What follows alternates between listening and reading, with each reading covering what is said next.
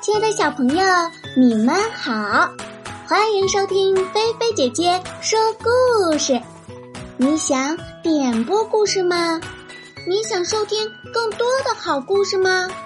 你想和菲菲姐姐做朋友吗？那就关注我的微信公众号“爱高飞”，爱心的爱，高飞的高，高飞的飞哦，爱高飞。好了，那我们一起来收听今天的故事吧。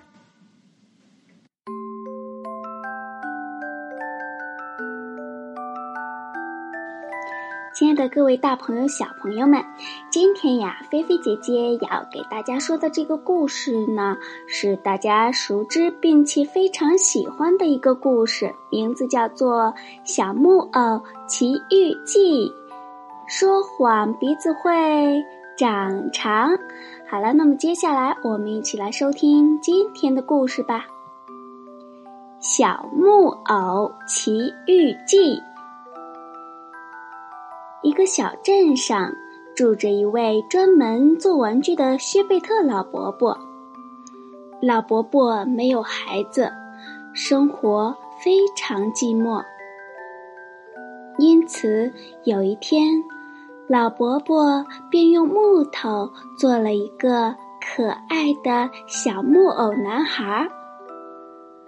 做完后，老伯伯对他爱不释手。忍不住叹口气说：“唉，如果你是个真的小男孩，那该有多好啊！”半夜里，怪事发生了。看呐，一位美丽的天使突然出现了。仙女轻轻对熟睡的老伯伯说。老伯伯，因为你曾经做过许多美丽可爱的玩具，为孩子们带来欢笑，因此我就帮您将您的愿望实现。仙棒轻轻一点，小木偶站起来了。小木偶在桌子上练习走路，走着走着，竟然跌倒了。吵醒了老伯伯。老伯伯揉揉双眼，不敢相信，最后终于忍不住，高兴的一把抱起小木偶，又唱又跳。第二天，小木偶开始上学了，他带着书往学校去，才走到半途，忽然听到喇叭声、鼓声，好不热闹啊！咦，是在演戏呢，真想去看看，可是又必须上学。嗯，我想迟一天去上学应该是无所谓的。这么安慰自己后，小木偶便急急往戏团去了。戏团的主人因为欣赏小木偶，便赏了他五枚金币。小木偶高兴极了，拿着金币往家里跑，谁知道碰上了狡猾的狐狸和猫。小木偶啊，你想不想让你的钱变得更多呢？我们知道有个奇异的草原，只要你种下一个金币，就会生一棵长满金币的树哦。真的，请你们带我去吧。结果呀，小木偶受骗了，他们逼他交出金币来。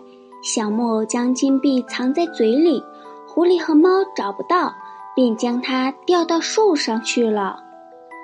就在小木偶逐渐支撑不住的时候，仙女来了，救了他。你把金币放哪儿了？仙女问。小木偶不想说真话，就告诉仙女姐姐：“嗯，金币，金币在逃跑的时候早就丢了。其实呀，就藏在他兜里。”刚说完，匹诺曹的鼻子就长出两个指头长。咦，不对呀，怎么越说鼻子变得越长呢？你把金币丢哪儿了？仙女姐姐又问。匹诺曹又开始胡扯，嗯，就就丢在附近的林子里。他又说谎，鼻子又长了一截。如果就在附近的林子里，我们就去找一找，肯定能找到。小木偶只好慌张地说：“哦哦，想起来了，金币没丢，只是我喝药的时候不小心吞进了肚子里。”谎话刚开口，鼻子呼的一下又长长了。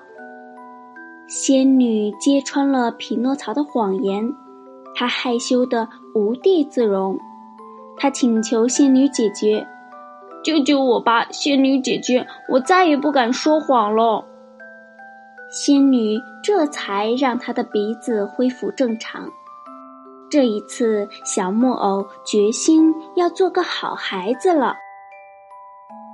可是，同伴们又引诱他到欢乐国去，小木偶禁不住诱惑，又心动了。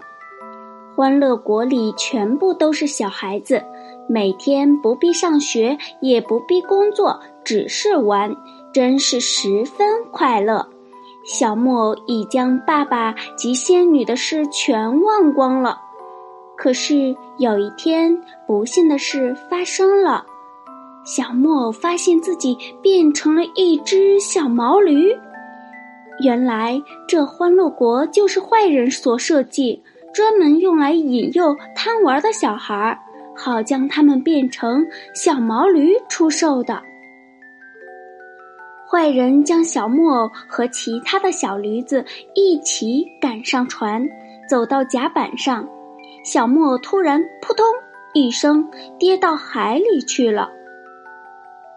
跌到海里的小木偶逐渐恢复了人形，小木偶好高兴啊，赶紧朝着岸边游去。突然，哗啦一声，前面出现了一只大鲸鱼，嘴一张便将小木偶吞了下去。鲸鱼的肚子里漆黑一片，前方怎么会有亮光呢？小木偶靠近一看，啊，那不是爸爸吗？父子两人相拥而泣。原来薛贝特老伯伯是为了寻找小木偶，驾船到海上，才被鲸鱼吞下去的。爸爸，我有个逃出去的好办法。鲸鱼感冒了，常常打喷嚏，我们可以趁机逃到外面去。小木偶算好时间，顺利的带着爸爸逃了出来。薛贝特老伯伯和小木偶在冰冷的波浪里向前游。最后，薛贝特终于体力不支，小木偶不顾一切地拖着他，奋力朝岸边游。终于上岸了，小木偶也精疲力尽的昏倒了。等到他醒来，看啊，爸爸，我变成一个真的小男孩子了。是的。这便是仙女给他的最大的奖赏。好了，亲爱的小朋友们，今天呀，菲菲姐姐的《小木偶奇遇记》的故事就跟大家说到这里了。这个故事呢，告诉我们小朋友不要说谎，要做一个诚实的小朋友。还有啊。不要轻易的就相信陌生人的话，就跟陌生人走，这样的话很容易碰到危险的。小朋友们，你们记住了吗？那么，菲菲姐姐再来问问大家啊，嗯，这个故事说了，匹诺曹一撒谎，他的鼻子就会怎么样呢？嗯，问题二，我们应该做一个什么样的小朋友呢？我们要不要随意的就跟陌生人走呢？好了，小朋友可以把答案告诉菲菲姐姐哦，留言到菲菲姐姐的微信平台“爱高飞里”，菲菲姐姐就可以看到啦。当然，你们也可以跟爸爸妈妈分享哦。好啦，听完菲菲姐姐的故事，大家要乖乖的闭上眼睛，早早的睡觉觉哦。晚安，好梦啊！